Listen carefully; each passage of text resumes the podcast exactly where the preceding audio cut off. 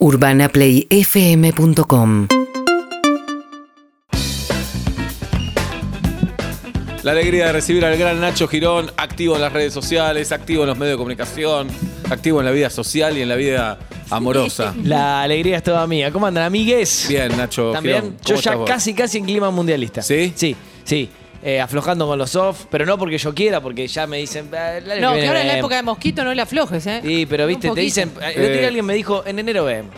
La política de verdad le pone un ojo al mundial. Y sí, sí, sí. Y aparte tira un poquito más, cuanto mejor le vaya, tira un poquito Sí. más los conflictos. El otro día participé de una reunión donde había tres integrantes importantes, la semana pasada fue esto, del equipo económico. Hola. En tono chiste, voy a aclarar porque después Sí. te salen a matar, pero en tono chiste, pero a la vez sucedió, se cargaban entre empresarios y gente de economía diciendo, y más vale que Argentina gane el mundial, ¿eh? porque Claro. si no tu plan, y era, viste, típico, típica sonrisita masista en un punto, pero eh, hay algo de eso flotando en el ambiente. No va ningún funcionario, ¿no? Que yo sepa por ahora no, sería. No, no, sería un, un descontrol. Hay poco Sí. dólar en el Banco Central. Para Poco nada. como para que Sí. aparezcan en el mundial. Es más, sé de tres mandos medios, podríamos decir, un subsecretario de Estado. Uno va a ir, seguro. Bueno, uno va que a ir. tenían ¿no? pensado ir y la orden fue nada, más No. en una época de escasez de dólares, ¿no?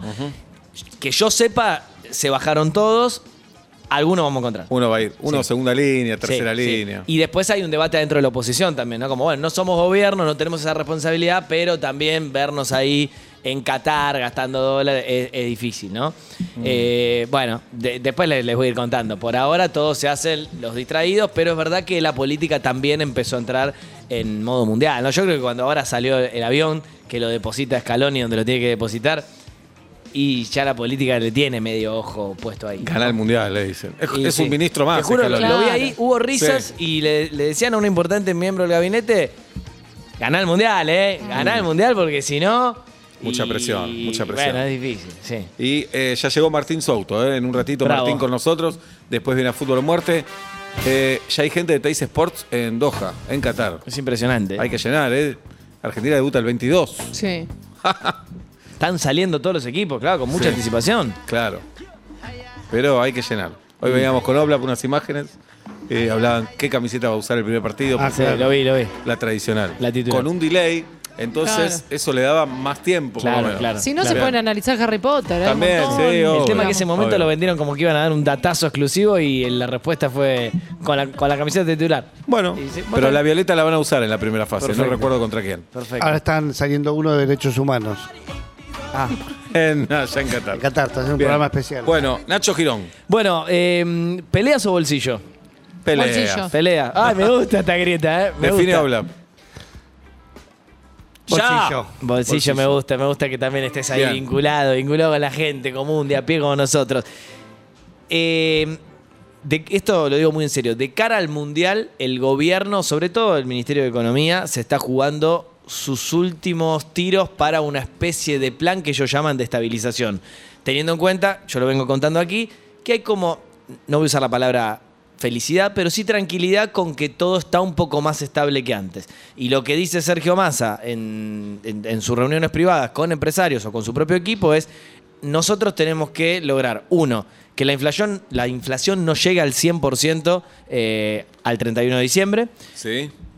Cosa que está difícil, porque, por ejemplo, salió el último relevamiento de expectativa del mercado del Banco Central, lo publica oficialmente un compilado de consultoras y dice que va a cerrar el año en 100,3%. Y en general no le erra. O sea que está muy, muy ahí.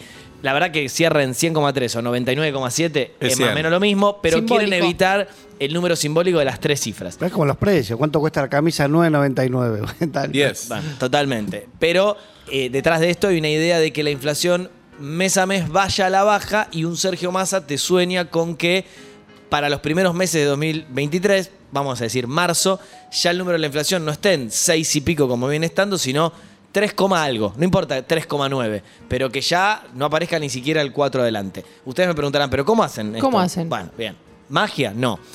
El principal plan que están estableciendo, yo lo, lo, chequeé también con empresas grandes del rubro para ver si me estaban chamullando del gobierno o no. Y me dicen, no, no, es verdad que estamos trabajando, es plan de estabilización de precios donde los 1.500 productos más importantes de la República Argentina en cuanto a consumo masivo tengan un precio que ahora se le dice precio justo, bien claro en- en el paquete o cerca del paquete y que eso se cumpla.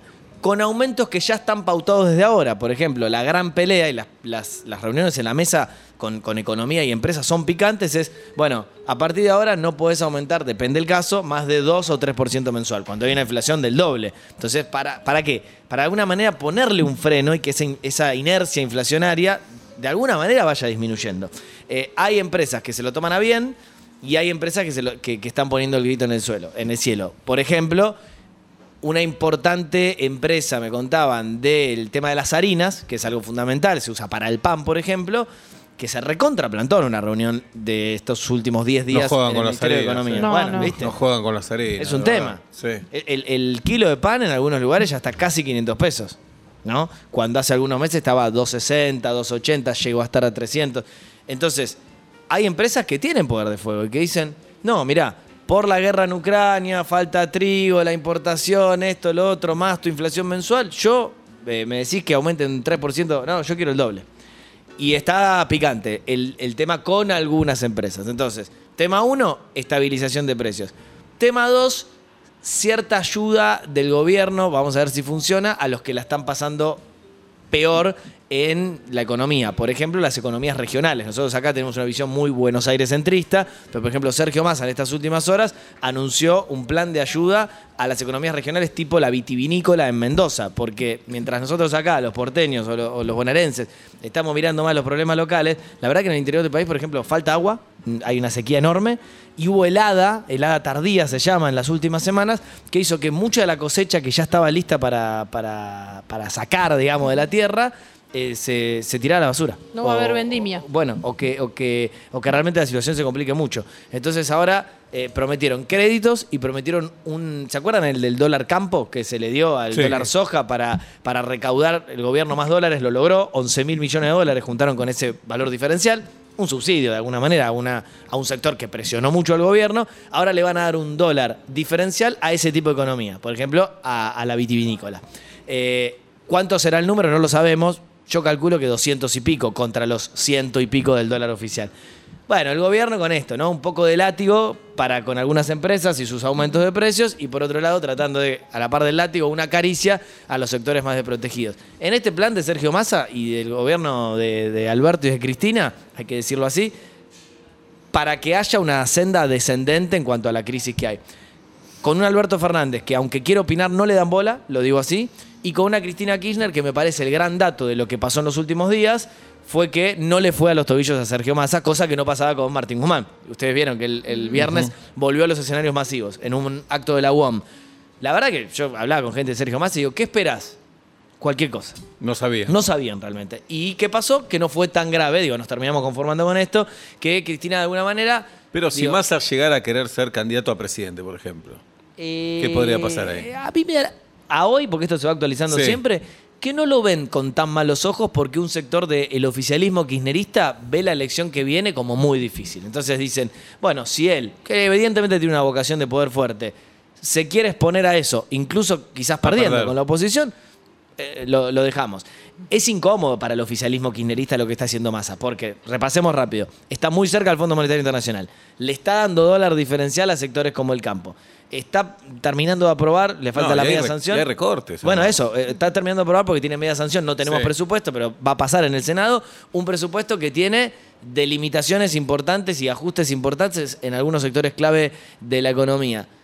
Y la verdad no es muy eh, kirchnerista de, de Néstor y Cristina una situación así. Entonces lo dejan que él se exponga. Que el desgaste lo haga- lo y que el otro. desgaste lo tenga él. Ahora, eso le podría sumar una situación peor que es, eh, bueno, encima Cristina le pega a Sergio Massa. Y salvo lo que pidió, que era bastante sensato, del extremo aumento que están teniendo los alimentos en, la canasta de todos los meses, y otro palo que era más hacia Alberto que hacia Massa, de por qué el gobierno le permitió aumentar a las prepagas tanto y ahora desdoblaron el aumento en vez de, de hacer un aumento del 13 y pico por ciento en un solo mes, lo van a partir en dos. Salvo esas excepciones, con una Cristina que dice, ojo que no dejo pasar cualquier cosa por el tablero, en general hay una, una buena convivencia. Buena convivencia entre un oficialismo que, insisto, y, y repito y subrayo, y me la banco, no le dan bola al presidente.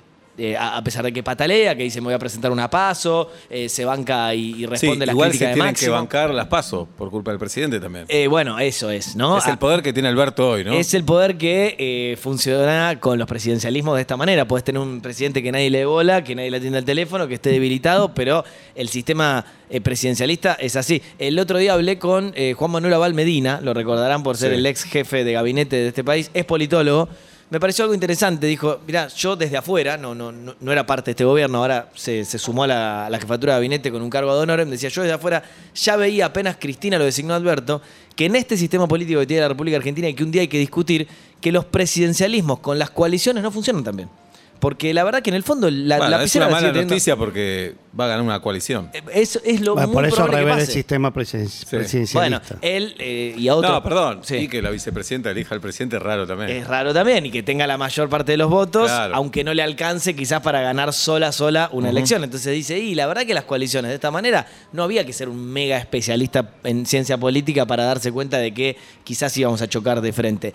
Y, y proponen algunos... Sí, pero no Sí. es solo por una cuestión política, hay cuestión de ego y de, y de, y de miseria de también que personalismo, eso, claro. obvio, desde no ya es solo por el sistema político, ¿no? Completamente de acuerdo, completamente de acuerdo. Bien. Ahora, hay algunos un poco más osados, y ya que está lo dejo puesto en la mesa porque me parece interesante, que empiezan a plantear ¿por qué damos por sentado que este es el, el sistema democrático de la República Argentina? Y uno, si un día nos hacemos eh, parlamentarios, dos, que esto lo planteó Guado de Pedro, y si eliminamos las elecciones intermedias y hasta por ahí volvemos a un... Cada cuatro años.